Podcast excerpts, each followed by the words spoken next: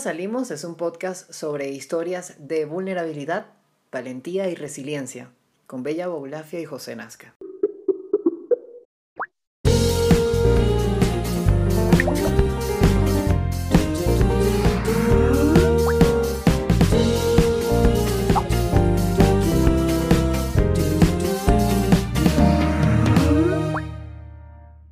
Hola amigos, ¿cómo están? Esperamos que muy bien. Bienvenidos a otro episodio de nuestro podcast, su podcast de confianza, el podcast favorito de nuestras mamases. Esto es, no jodas, salimos en un capítulo especial. Es un capítulo bastante espontáneo. Es que les cuento, hola, soy José, ella es Bella, Bella Bulafia, y yo soy José Nazca. Este y todos los episodios están disponibles ya en Anchor, Spotify, Google Podcast y Apple Podcast arroba Bella arroba José Nazca en Instagram. ¿Qué pasó? Bella eh, salió hoy de su trabajo, nos llamamos y yo pues le comenté sobre una amiga muy querida en común que está ahorita terminando una relación, ¿no? Y, y una de las cosas que me dijo esta amiga fue, yo estaba llamando a Bella porque ella ya ha pasado por esto. Wow. Eh, pero Bella está, Bella, sí. Soy el ejemplo del fracaso. Pero, pero Bella estaba trabajando y no le puedo contestar me llamó a mí y bueno, el ejemplo de, de, que, de, nadie que haya tenido una relación en su vida. Y el caso es que después yo me hablo con Bella cuando, cuando eh, ella salió del trabajo, cuando tú saliste del trabajo, y nos ponemos a hablar de todo esto. La conversación empezó a ir tan, pero tan bien y de una forma tan real y tan honesta que le dije, Marica, deberíamos grabar esto porque una conversación como esta que estamos teniendo. Sí, la podríamos compartir con la gente que nos escucha, ¿no? Claro, pero tan fácilmente no la tenemos así si la planificamos. Y de una fue como, prende la vaina, puedo grabar. Vaya de repente dije que me puedo tomar una cerveza y yo, bueno, pero yo me hago una cuba libre. y ya, voy no, a abrirla, tardas mucho. Dale, adelante. Oh. Salud, gente.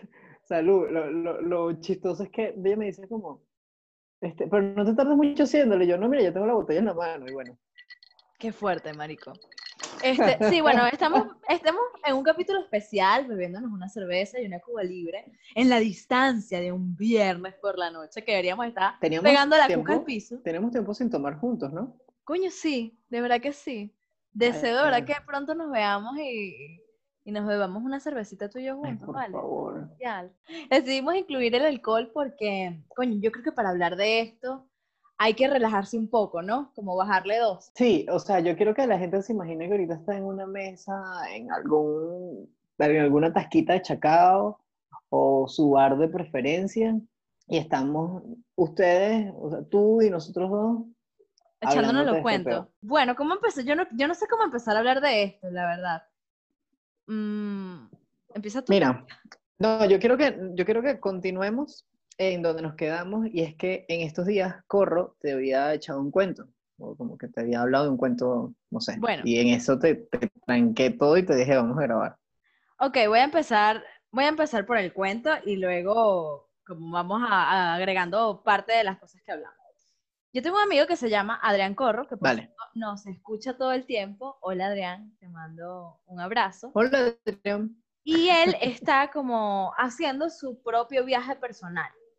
Entonces, claro, como él sabe más o menos las cosas que me están interesando actualmente, siempre me manda como audios, eh, es súper espiritual, es un chamo surfista, entonces bueno, está como en su propia búsqueda y a veces me suma a sus, a sus experimentos.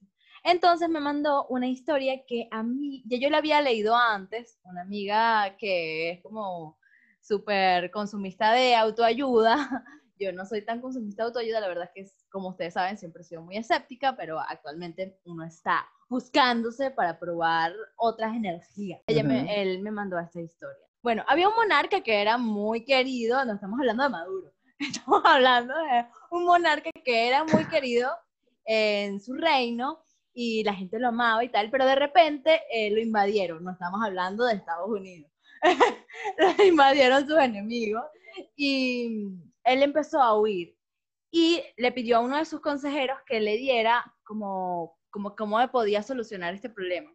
Y le se mandó a hacer un anillo. Este anillo decía como la solución a todos los problemas que él estaba atravesando. Y mientras huía, el hombre le dijo así como que solamente vas a revisar ese anillo cuando cuando estés muy urgido. Ese momento en el que él estaba huyendo era el momento como el que iba a revisar este anillo. Revisa el anillo que tenía el mensaje como más poderoso y decía, esto también va a pasar. Y cuando vio a su alrededor que lo estaban persiguiendo, se dio cuenta de que ese momento que era tan complicado para él, también iba a pasar. Ya pero esto no es el, Señor de los Anillos, porque esto va a pasar, es These Two Shall Pass también, y eso lo dicen en la película. Ay, amigo, no sé, no te sé, no te sé. Saludos, amiga. Mm. y yo por primera vez estamos también grabando con, o sea, con video entre nosotros, entre Bella y yo. Siempre grabamos con, la cámara apagada. Que nos, nos gusta imaginarnos. Este, bueno, nada, entonces, ese momento exactamente pasó. Pero al final sus enemigos no lo alcanzaron y eh, un día, haciendo un baile, logró volver a su reino, la gente empezó a quererlo otra vez y durante el baile su asistente, este que le hizo el anillo, le dijo, porfa, bueno, le dijo porfa, y que mira, marico, le dijo, revisa el anillo. Y volvió a revisarlo mientras veía a la gente bailando y decía, esto también va a pasar. ¿Por qué? Porque así son los momentos difíciles y los momentos felices. Por eso tenemos que en los momentos felices aprovecharlos al máximo y los momentos tristes saber que también van a pasar. Esa es la historia que, con la que vamos a iniciar este capítulo. Sabes que para ponerlos incluso más en contexto, vamos a meter a la gente en verdad en esta, en esta mesa de conversación. Una de las cosas que yo le dije a esta amiga, porque de verdad, yo nunca he tenido novio y cero peos en decir estas vainas, pero, o sea, si he salido con chicos y todo lo demás, pero una relación nunca la he tenido. Y mm, lo que ella me dijo fue como, estaba llamando a Bella porque ella ya ha pasado por esto y fue como que, ok, qué le pasó a Bella cuando terminó su relación. Y lo primero que le dije fue, Bella se mudó porque no estaba cerca de esta persona. Y bueno, Bella y su novio estaban, tú y tu novio estaban viviendo juntos. Sí, vivíamos juntos. Em, y, o sea, todo, todo, eso terminó en, en, que yo le dije, Marica, ella, o sea, tú y todos los amigos que he tenido que han terminado relaciones terminan siempre bien. Es increíble cómo su vida cambia. Sí. O como que se refresca. Y ves a mañana a Barcelona y es como, o sea, te das cuenta de que todo esto fue en parte por una ruptura amorosa, que tú llegaras a Europa. Y hablamos de como lo mucho que nos descuidamos en una mala relación, porque una buena relación te hace brillar, una muy mala te marchita, que es lo que, es lo que veníamos hablando. Sí, veníamos hablando de esto eh, también porque yo le decía a José que yo me di cuenta luego que tuve esta ruptura, porque además para mí esta relación fue muy importante. ¿Por qué fue muy importante? Bueno, porque fue una relación con la que yo me fui a vivir con la persona, donde yo verdaderamente estaba muy enamorada de esta persona, donde además yo estaba descubriendo como una faceta de mi vida de cómo soy yo en pareja, ¿no? Además súper joven, es como, claro, estás viviendo como muchas cosas a la vez, estás aprendiendo muchas cosas a la vez, y, y luego que sales de esa relación, pues te das cuenta. Eh, a ver, lo que, le, lo que le decía José es que yo soy una jeva muy camaleónica, y eso puede ser bueno y puede ser malo.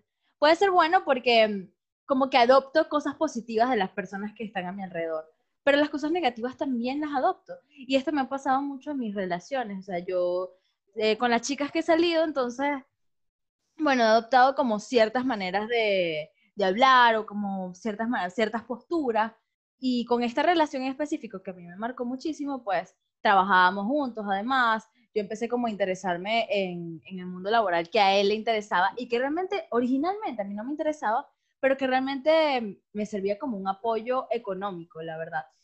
Eh, yo dejé como que cedí muchos espacios de mí como de estar empoderada, de ser una tipa que habla las cosas cuando las vainas hay que hablarlas, ¿sabes? Como cuando tenía que decir las cosas no podía decirlas porque sentía que le iban a afectar.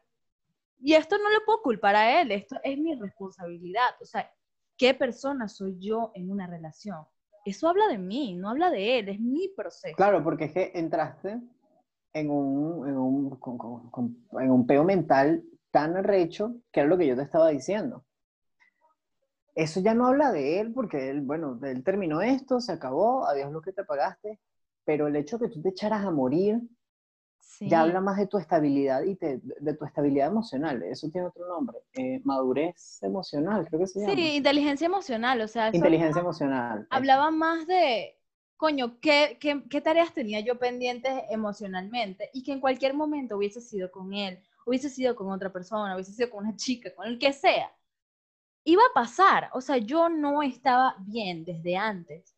Y, esto solamente lo detonó que sí fue muy importante, que sí se cometieron muchos errores y yo también los cometí. Pero bueno, lo que quiero decir con todo esto es que soy camaleónica y eso yo he intentado cambiarlo porque una vez eh, mi madre, que además creo que es casi que la protagonista de nuestro podcast porque siempre la menciono, porque para mí ella es una tipa muy sabia, me dijo algo que es, que es cierto y que en ese momento yo no pude reconocer por orgullo.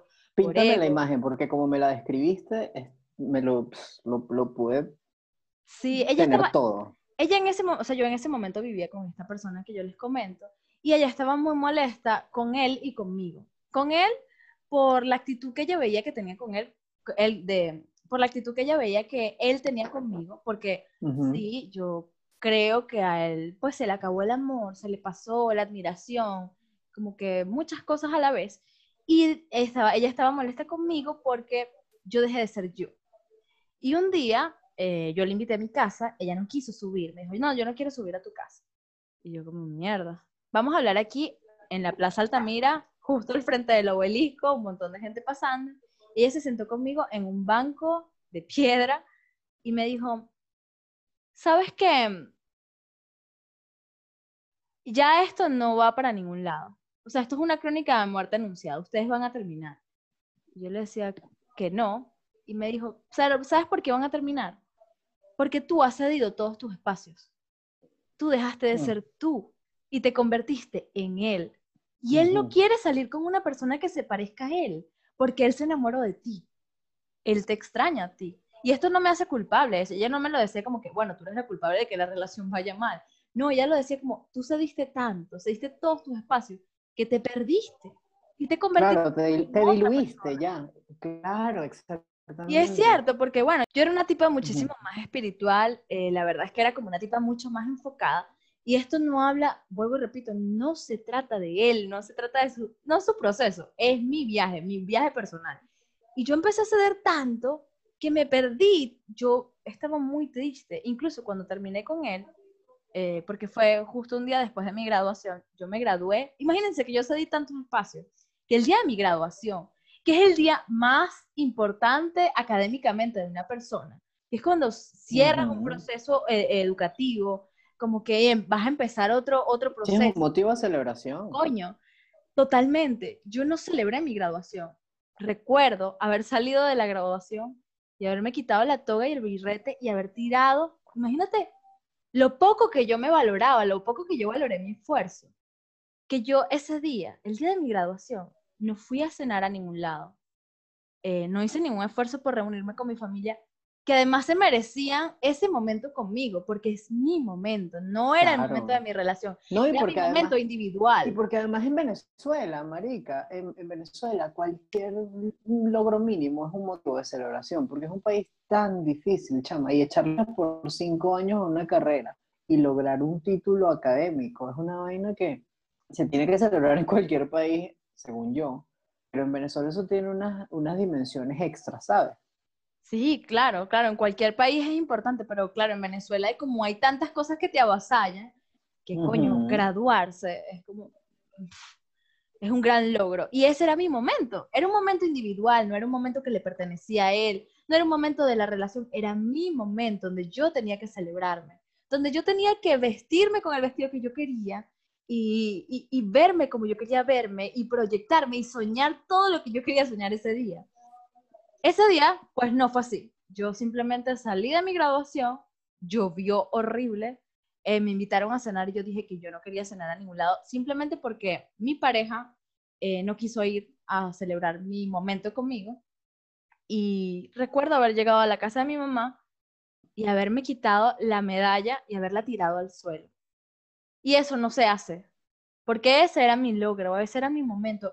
Y claro, actualmente es como que yo aprendí de esa experiencia donde yo fallé. pero no sabes cuánto me arrepiento de no haber aprovechado ese momento con mi mamá, ese momento con mi abuela, que además viajó desde Valencia solo para celebrarme. Y yo no me celebraba, porque para mí es como si mi carrera no hubiese sido nada, porque yo no soy nada sin un hombre, porque yo no soy nada sin él. Yo no soy nada sin un hombre que me ratifique. O bueno, yo no era nada en ese momento, hablo en pasado. Claro. Y, y bueno. Por si se preguntan dónde estaba yo ese día, yo estaba en Medellín, ¿oyeron? que no piensen que yo soy un, un mamagüevo también. y, y, bueno, cuando nosotros terminamos, al día siguiente de mi graduación, que yo, yo dije, mierda, ¿qué estoy haciéndome? Estoy mal, porque yo soy una tipa que canta en la regadera, ¿me entiendes? Yo soy una tipa alegre. Y, y, haberme visto en ese momento, porque yo he pasado muchas cosas difíciles, como todos, y haberme visto que eso me tumbó, que, que hizo que yo minimizara un logro tan importante, coño, me hizo como recapitular, como, ¿qué, ¿qué, coño estoy viviendo yo en esta relación? Y el día siguiente de eso, fui y hablé con él eh, a nuestra casa y le dije, quiero volver a ser feliz. Y no soy feliz. Y él no lo entendió en ese momento y, y me fui. Y luego de eso vinieron muchas crisis emocionales. Me di cuenta que sí, yo era una tipa, o puedo decir todavía soy, porque estoy buscando, me estoy mejorando. Coño, era una tipa en crisis, eh, en una crisis emocional, estaba en caos. Y, y después de eso, pues em, empecé a ir a terapia. Ya antes había empezado a ir a terapia, pero me di cuenta como que estaba enloqueciendo. Y yo no quiero enloquecer. Y eso no es responsabilidad de nadie, eso es mi proceso, es mi tiempo, son yo tenía que ir. Y así fue. Yo me fui y dolió, dolió mucho. Y, aunque me haya venido a España, siguió doliendo porque yo pensaba, bueno, si me mudo de casa, me va a doler menos. Y igual me dolía. Bueno, si me mudo de país, no me va a doler tanto. Es lo, que, es lo que hablábamos y eso, y eso creo que fue una conversación que tuvimos cuando empezamos a pensar en el podcast, ¿no? Que fue como, Marica, ¿por qué no hablamos de otra vez de las situaciones nos salimos, pero es porque viajar no te hace sentir mejor, ¿sabes? Yo he viajado triste y he estado en la playa triste, he estado en, en una ciudad arrechísima triste. Y era, bueno, y hablamos de eso. Te mudaste y, marico, y, ah, sí, no es, no es de lugares, es de uno. Es de uno, o sea, mira, córtate el pelo, ve a la playa, Exacto. Eh, sal a tomar con tus amigos y múdate de país Marico, vas a seguir siendo triste, ¿sabes? Porque la tristeza es una cosa que no se va, que, no se desaparece o no está solamente ubicado en un sitio geográfico, es una cosa que tú llevas encima. Y es lo que también, es otra cosa que estábamos, quiero rescatar eso del principio de tu historia, que tú te, te diluiste eh, eh, y te convertiste en algo muy parecido a él.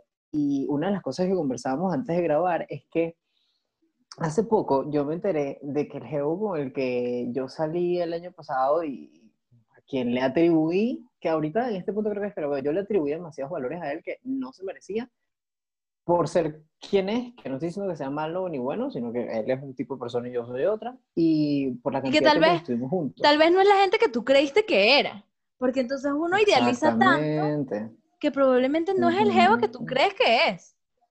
Totalmente, marica. Bueno, él hace poco se casó. Digo hace poco, no sé, pero yo me enteré hace poco.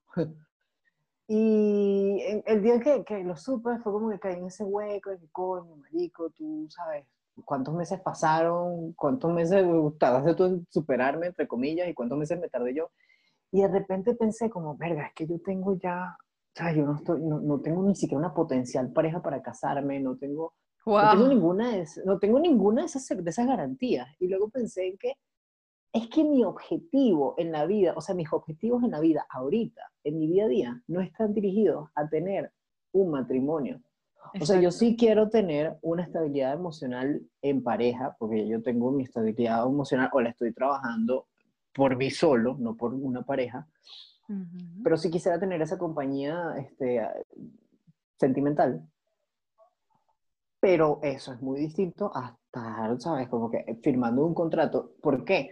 Porque firmar ahorita, tener un contrato firmado con alguien más, que eso es una empresa, marica, eso es una, un intercambio de bienes, un acuerdo en el que tú quieres estar conmigo, yo quiero estar contigo, vamos a firmar un papel.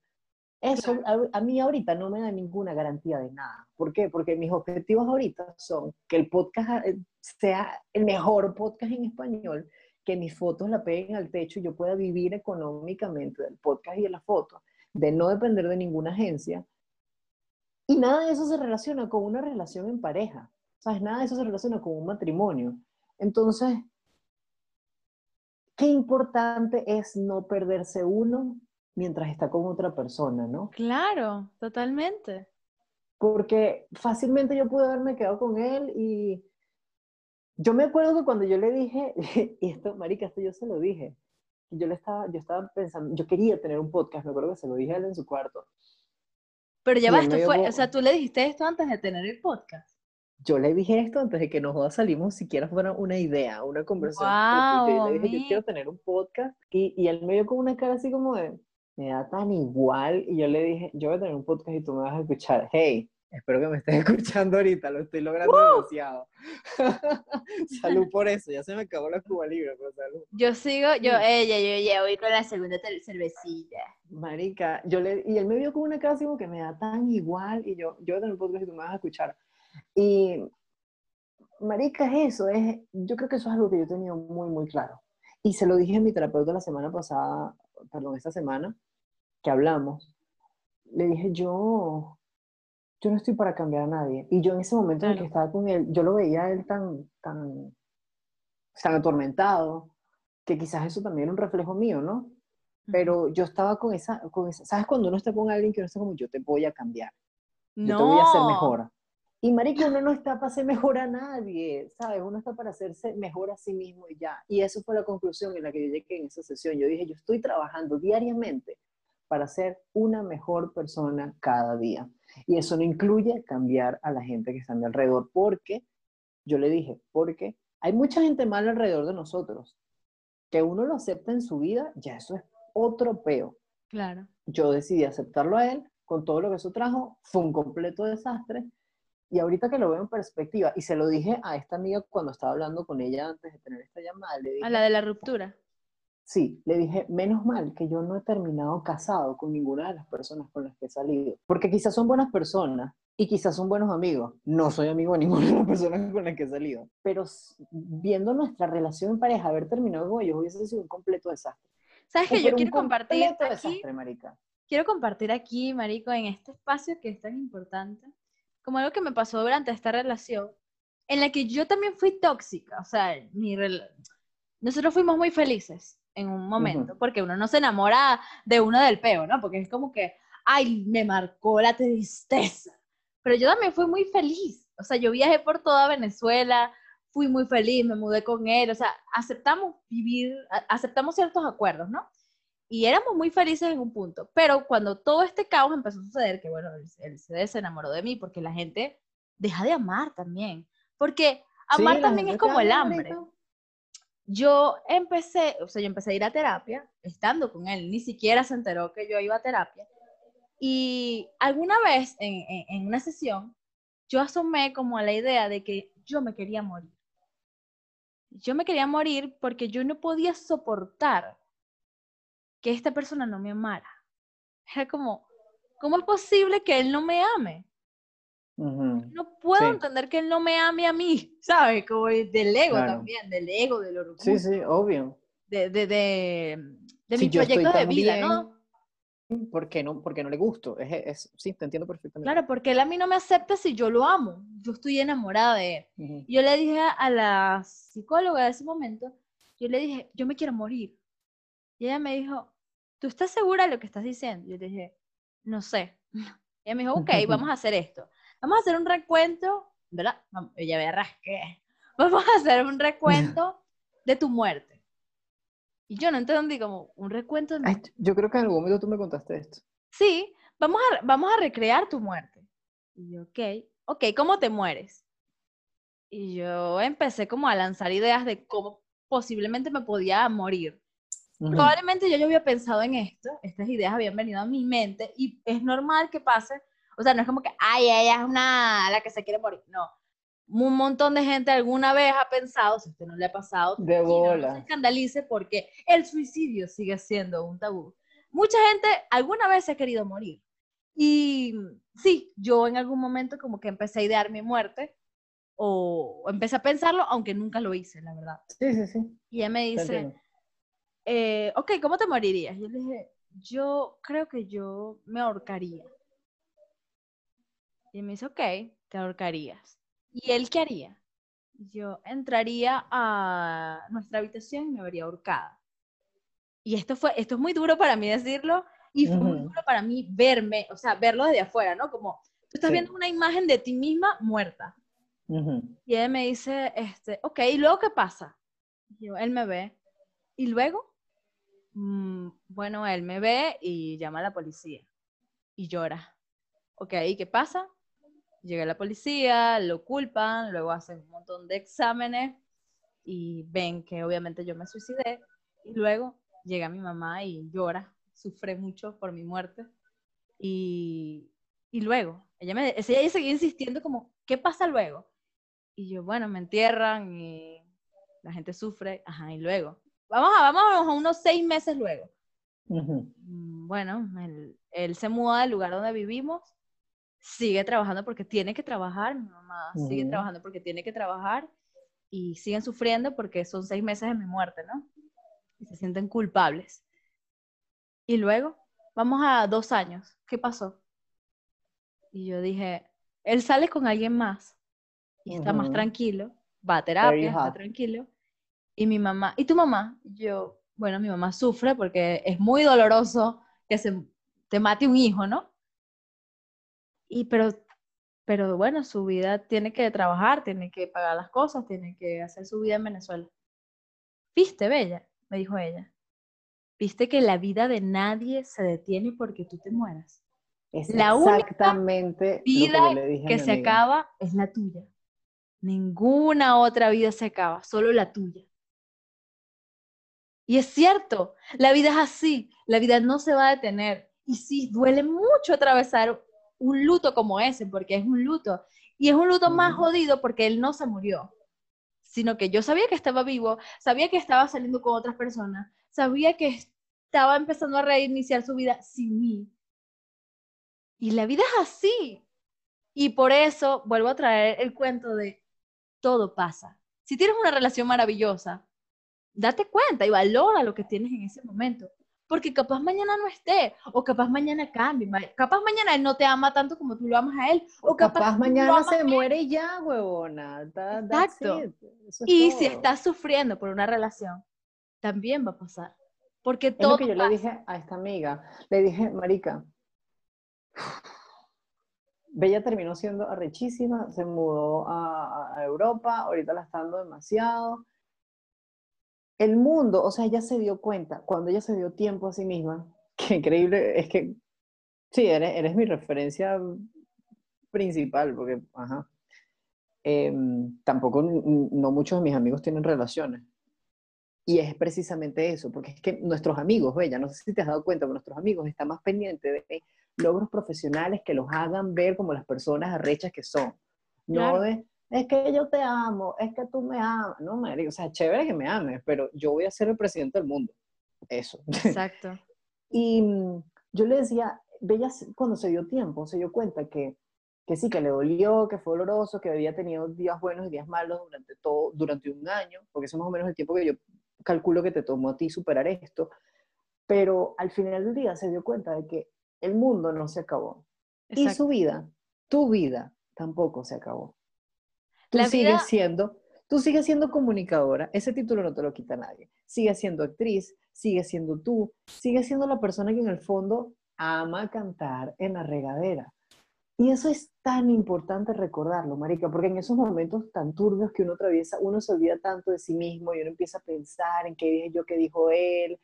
Claro. Y sí, es doloroso, y es, dolorosísimo y es muy fácil decirlo estando desde afuera. Pero yo que vengo del futuro, que ya yo he visto todo mi... No, y también que tú me viste desde afuera, o sea, tú me viste en el momento en que yo era más horrible. Y que... ¿Quieres hablar de eso? Por favor. Amigos, ustedes tienen que saber que How I Met Your Mother es nuestra serie, o sea, de cabecera. De referencia para la vida. Esa serie es nuestra nota al pie. A nosotros, ¿ok? Eso va a estar escrito en nuestras lápidas. Hay un episodio en el que Barney Stinson está enamorado y emparejado con Robin Scherbatsky, esta periodista, y ambos están, o sea, están hablando precisamente de esto, qué loco, debería ver ese capítulo más tarde. Están hablando de que estaban tan perdidos el uno con el otro y se habían diluido tanto mutuamente que ya no eran las personas que comenzaron esa relación, que en el capítulo los, los, em, los muestran como personas obesas, con problemas de sobrepeso. No estoy hablando de que las personas gordas, que no sé, no, con problemas descuidadas con un sobrepeso y las ponen unos trajes y una cosa. Yo le dije a Bella Marica, tú eras Robin cuando estabas viendo con este ego, porque hubo un día en el que yo llegué, ustedes saben, todo espectacular, perfecto, con a visitarme. Con corte de cabello. Porque además ese bicho era como, era como nuestro hijo. el, bicho nos iba a visitar. Yo era el tercero de la relación. Totalmente. O sea, no había un él o un ella, estaba José. O sea, el bicho llegaba así de fantasma y que, Dije, mira, marica, estoy abajo de la casa. Y yo así que, marica, este bicho vino. Bueno, ahora, bueno, se va a quedar. No, y era, y era, Nada más se va a quedar dormir conmigo, porque dormimos en la misma cama él y yo, y mi novio en otra cama. Qué bola, chaval. No, y además era, José llegó y era las 10 y 50 de la noche, ¿sabes? Cuando ya el metro, estaba a punto Ay, qué desgraciado. No, además, además de eso, porque, porque también hay su lado positivo. Esta persona te quería, o sea, tú eras te valoraba. Y, a mí él me encantaba, y yo, y a mí me encanta él, y si me escribe le respondo, marico, pero, ¿sabes? Fue, fue como también muy raro, o sea, esta, otra vez, How I Met Your Mother, cuando Lily se va y deja a Robin, eh, perdón, a Marshall y a, y a Ted, Claro. Tú no sola, Lili no solamente, Lili es él, Lili no solamente te dejó a ti, a ti Pero ya va, yo lo dejé a él, mamá huevo. ah, sí. Ah, ah bueno, tú, mamá huevo. O sea, él me dejó de amar, él me dejó de amar, pero yo lo dejé. claro, vamos a dejarte a ti bien parada. Bueno, tú lo, dejaste, tú lo dejaste a él. El caso es que esta vaina fue, y no es como que yo me quiera meter en eso, pero fue, fue como tú y ella, ella y tú pero yo era amigo de los dos y fue como mierda y ahora, ¿sabes? Claro, yo estaba fuera de Venezuela, ¿no? Pero fue como, coño, qué chimbo tener que dejarle hablar a uno, porque es que además siempre supe la versión tuya y... Claro. que, ¿sabes? Fue, fue, muy chimbo, ¿sabes? Fue, porque además de pana yo lo quería y lo valoraba y me importaba su opinión y la pasamos chéverísimo. Y él te quería, o sea, este yo creo que él te quería, incluso íbamos a comer juntos, te hacía la cena. O sea, él fue realmente muy espléndido. Y por eso yo digo actualmente que yo lo amé de verdad, lo amé mucho, lo amé tanto que actualmente puedo decir que lo quiero, lo quiero mucho, lo amo. O sea, lo amo como persona, ¿no? Ya no como pareja, porque, bueno, las cosas pasan, pero, pero quiero su bien, pues, ¿entiendes? Quiero, quiero que esté bien. Y eso habla también de mis sentimientos y eso me da orgullo, ¿sabes? Como un orgullo propio. Pero bueno, sí, por supuesto. a ese momento. El caso es que yo abro la puerta, yo, arrechísimo, mm. ustedes saben, mi distrito capital, increíble, pampanantes, aerodinámico, así como, así como soy yo. ¿Y qué me abre la puerta? Estaba Bella, que es un chichón de piso, con un suéter morado como de vieja, tejido, unos tucucitos como los de Miley Cyrus cuando se presentó en los VMAs en la cabeza, porque en ese momento ella le dio por sesantera, una vaina así, y se mochó el Me pelo. Rapé. Te rapaste el pelo y tenías unos, apenas estaba haciendo el pelo y te hacían unos moñitos, y tenías como unas cholas, unas medias sucias, una... Hola amigo, ¿cómo estás? Y yo, ay Dios. vale. Sí, vale, además el pelo mojado, o sea, porque yo era infeliz. O sea, yo era infeliz. y no quiere decir como que usted en pijama necesariamente se va a ver horrible. O sea, usted se puede ver horrible, pero capaz la energía que usted proyecta es una energía de pinga. Pero yo de verdad me mal y era horrible. O sea, yo lloraba. Lloraba mientras comía. Sí, marica. E, es que esa eras tú. Y me acuerdo que hablamos en la noche y tú me echabas unas vainas y yo... Y yo así como mierda, y el metro ya está cerrado, era lo único que yo pensaba. Ay, qué horrible. Y tú, además que tú sabías que yo estaba mal. O sea, tú me veías mal, pero nunca me dijiste nada. Es que era lo que estábamos hablando, yo te veía tan, y eso es súper peligroso, esto va allá la gente que está ahorita como felizmente emparejada, es que entran en una zona de confort tan poco confortable. Sí. ¿Sabes? O sea, y, y hablo de ti, o sea, ya esto bello y yo lo tenemos hablado, ¿ok? Te descuidaste a ti físicamente, no es como que las personas gordas están mal, las personas flacas no, están No, no se trata de eso. Bella se, trata de como tú sabes cómo son mis gustos, cómo soy yo. Exacto, exacto. Bella, mi amiga, la persona con la que estoy hablando, se descuidó físicamente, se des... y en toda esa cantidad de descuidos laboralmente, de que ahora pues soy más de la otra persona, que mía, dejé de ser yo, también te descuidaste emocionalmente, mentalmente. Y eso fue lo que, eso fue el clima, así que dijo, ya está, hasta aquí fue. Claro, porque además como que lo último es lo físico, ¿no? Como que capaz la mente empieza a trabajar en tu contra, tú empiezas como a descuidar la mente, ¿no?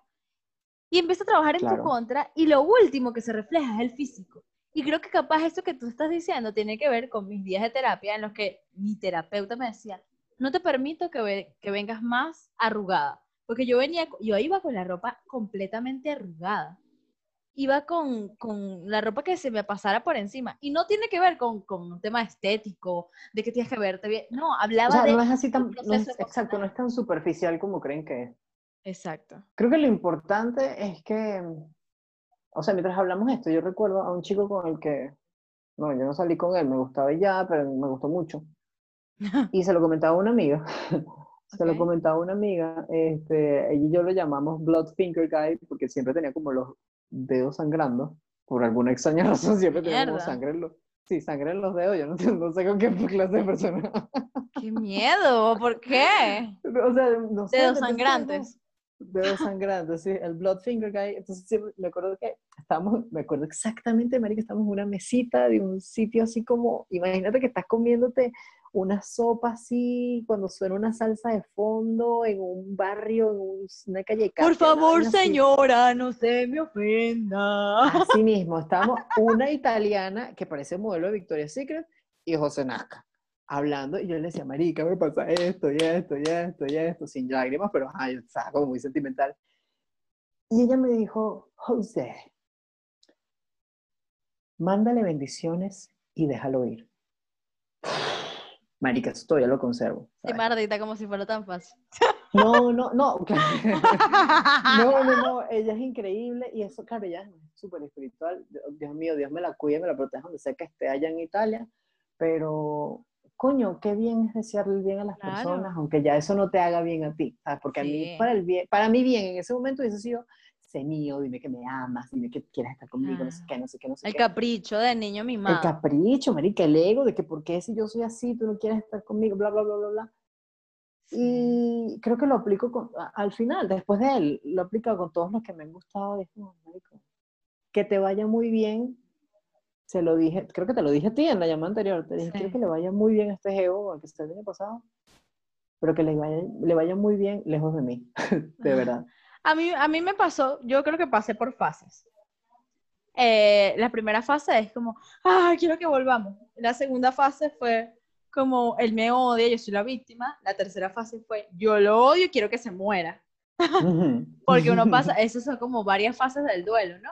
Claro. Este, y, y actualmente es eso lo que te digo, yo deseo su bien, pero yo acepté en algún momento mis demonios, o sea, como que yo acepté marica, yo no quiero que le vaya bien con esta jeva con la que está, pues. Claro. Porque me da rechera, porque es el ego, porque el capricho, por ta, ta, ta, ta. Todo eso uno lo sabe, en teoría. Pero lo que te atraviesa en el cuerpo, lo que te pasa en el cuerpo es otra cosa. Entonces, claro, yo poco a poco fui como entendiendo, mira, es que no es la culpa de ella, no es la culpa de él. Él está rehaciendo su vida y todos estamos haciendo lo que podemos con nuestras vidas. Entonces, es que gente que ya cambió y que ya no es la misma persona y que además de eso, te das cuenta de que ya no hay gustos en común. O sea, yo, Bella, tú, cuando llegaste a Madrid, no eras la misma persona que eres hoy cuando estás hablando conmigo. Y eso me lo dijo, conmigo. eso me lo dijo una, mi, mi, sobrina en estos días, que yo subí un video con una amiga eh, justo antes, unas semanas antes de venirme a Madrid. Estamos bailando como un merenguito y eh, para mí es un recuerdo como feliz. Ella me escribió, chama, qué bolas que tú has cambiado tanto y te ves tan bien. Y no tiene que ver con un tema físico, tiene que ver con un tema energético. ¿Por qué? Porque yo vi desde lejos mi vida en Caracas. Claro, ah, bueno, hay cosas que extraño, extraño el teatro, eh, capaz mucho tiempo, sí, yo me vine a Madrid, tu, sufrí por esta persona durante mucho tiempo, pero aquí yo tenía que rehacerme. O sea, yo estaba viendo desde lejos la vida de esta persona, además en la ficción del Internet, Claro, donde todo es perfecto y todo es feliz. Pero cuando tú te vas del país, tú tienes que rehacerte. Tú tienes que encontrar documentación, tú tienes que encontrar un lugar donde vivir, tú tienes que encontrar un empleo, tú tienes tus propios proyectos. Y te empiezas a distraer, empiezas a distraer la mente de eso donde durante, yo de verdad, durante el duelo, dediqué horas, escribí miles de poemas, escuché todas las canciones, yo viví mi duelo, señores, yo lloré, o sea, en la calle, yo lloré con gente desconocida, yo lloré en una fiesta, yo hice, me corté el pelo, me lo pinté, me mudé de país. Eso, o sea, son parte del, del proceso del duelo, ¿no? Y lo agradezco, qué fino. O sea, ustedes, tenían, ustedes porque- tenían que ver, qué bueno que podemos hacer bromas de esto ahorita, marico, y eso es tremendo, nos jodas, salimos. Ella me llamaba de Francia, o sea, ustedes, imagínense en Francia, marico, Omelette du fromage, Versailles, la Mona Lisa, el Louvre, la Torre Eiffel, y la Jeva llorando. Y yo, marica, yo estoy en este platanal, Dios mío, o sea, yo estoy a dos cuadras El de platanal otra vez. Yo estoy a dos cuadras de Venezuela y tú estás en fucking París y estás llorando. Yo, estaba, yo era eh, Edna Moda si tú eres Elastigirl. ¡Eres Elastigirl! Así mismo. Tal cual, María. Etna Moda y otros. Qué buena otra. referencia, amigo. Marica, es que era así. era o sea, claro, obviamente nunca te lo dije en su momento porque entiendo el dolor. ¿Sabes? Lo que es estar en el sitio que te hace más feliz, triste. Sí. Pero, pero te lo digo hoy, marica, ¿sabes? Como, marica, si Y después, la vida te pone, eh, te pone a otras historias. O sea, vino una amiga a Madrid, una amiga que amo y adoro, y ella terminó con su novia. Y yo le decía, Marica, o sea, vino a fucking Europa de gira a presentar una obra de teatro. Y dije, Marica, ojalá tú te dieras cuenta de este momento que es tan importante individualmente. O sea, yo te lo digo porque ya yo lo pasé. Claro, tú tienes Ujú. que atravesarlo, pero, coño, ojalá tú te vieras desde mis ojos. O sea, el momento tan importante que estás viviendo. Pero bueno, o sea, cada quien vive sus propias condiciones, sus propios, Claro, propios y- sí, tiempos. por Hay gente que le supuesto. lleva, mira, a mí, a mí realmente el duelo me ha llevado, porque no puedo decir como que, ay, la que sanó todo, no.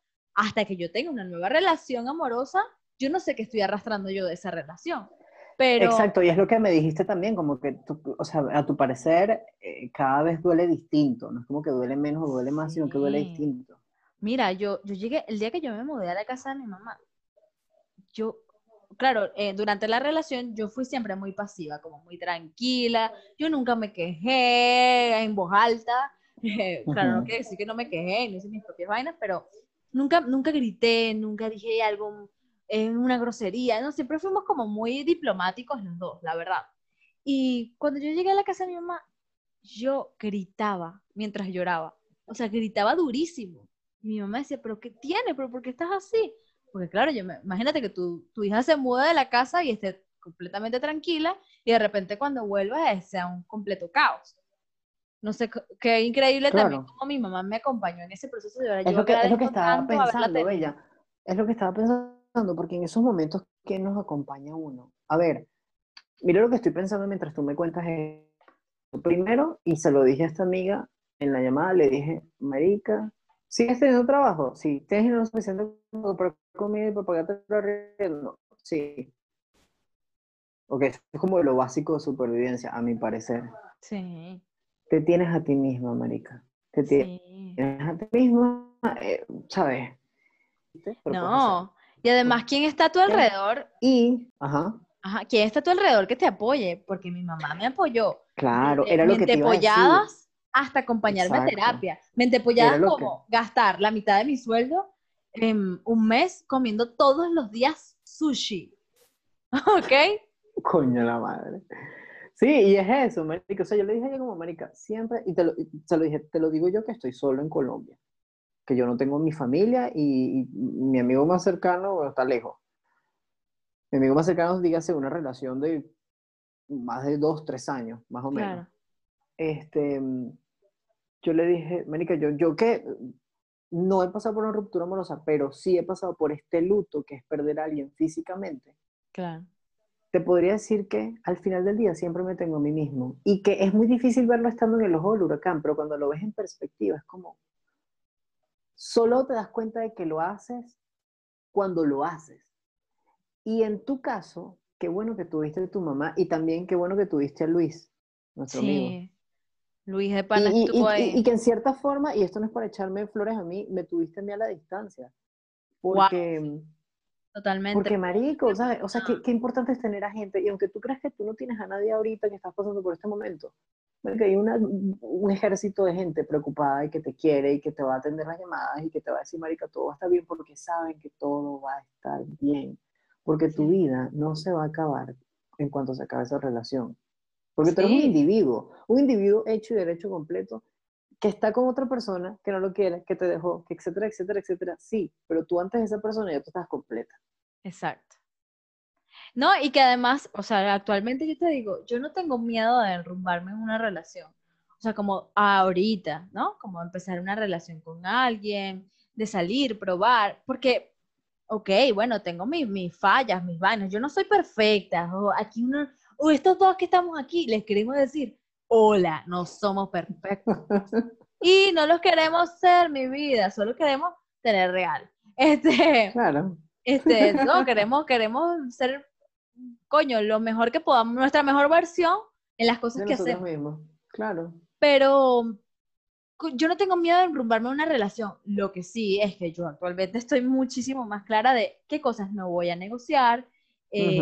Obviamente yo no soy la misma persona que fui hace un año. Esta persona tampoco lo fue. Por eso yo digo, eh, si alguna vez la vida nos consigue y tenemos una conversación, no somos la misma gente, no tenemos los mismos gustos, no tenemos los mismos pensamientos, aunque eh, creamos que sí.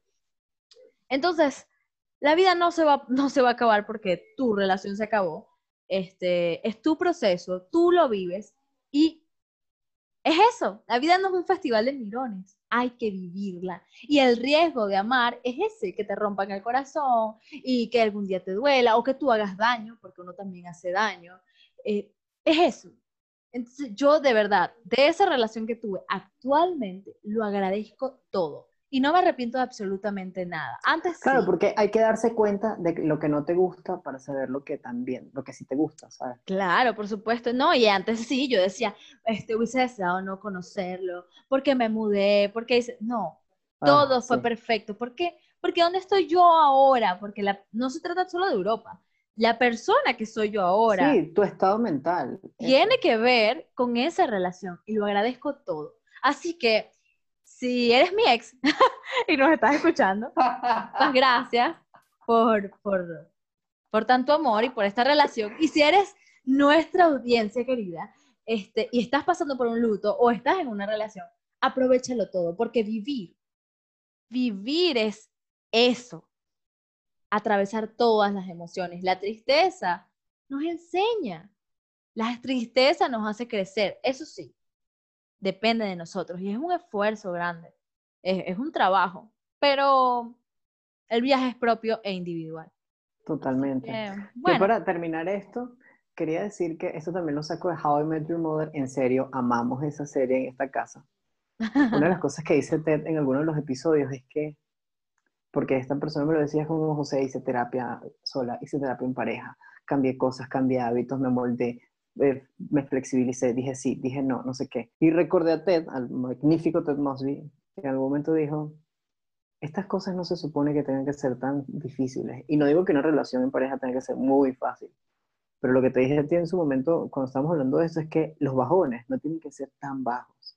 O sea, no tienen que venir acompañados de un terror psicológico, claro, de una codependencia, de abusos de cualquier tipo, sea lo que sea para ti un abuso. Eso no tiene que venir, o sea, no tiene que venir con tanto sufrimiento.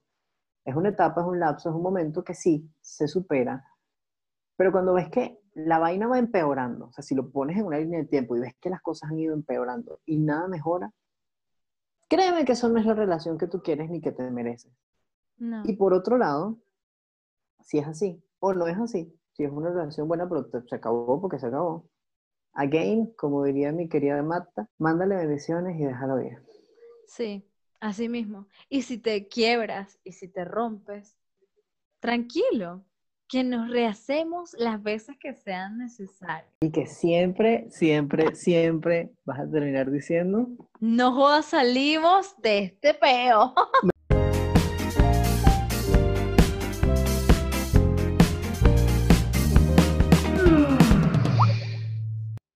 Este Bueno, fue el nada. regalo de esta noche. Ay, si eres este jevo, pues mm, bye bye, amigo. Que Dios te bendiga y que estés bien lejos, lejos de mí. Un beso, amiga. Así mismo. Te Te amo, amigo. Gracias. y- Qué fino que grabamos esta conversación. Menos mal que lo grabamos, ¿eh?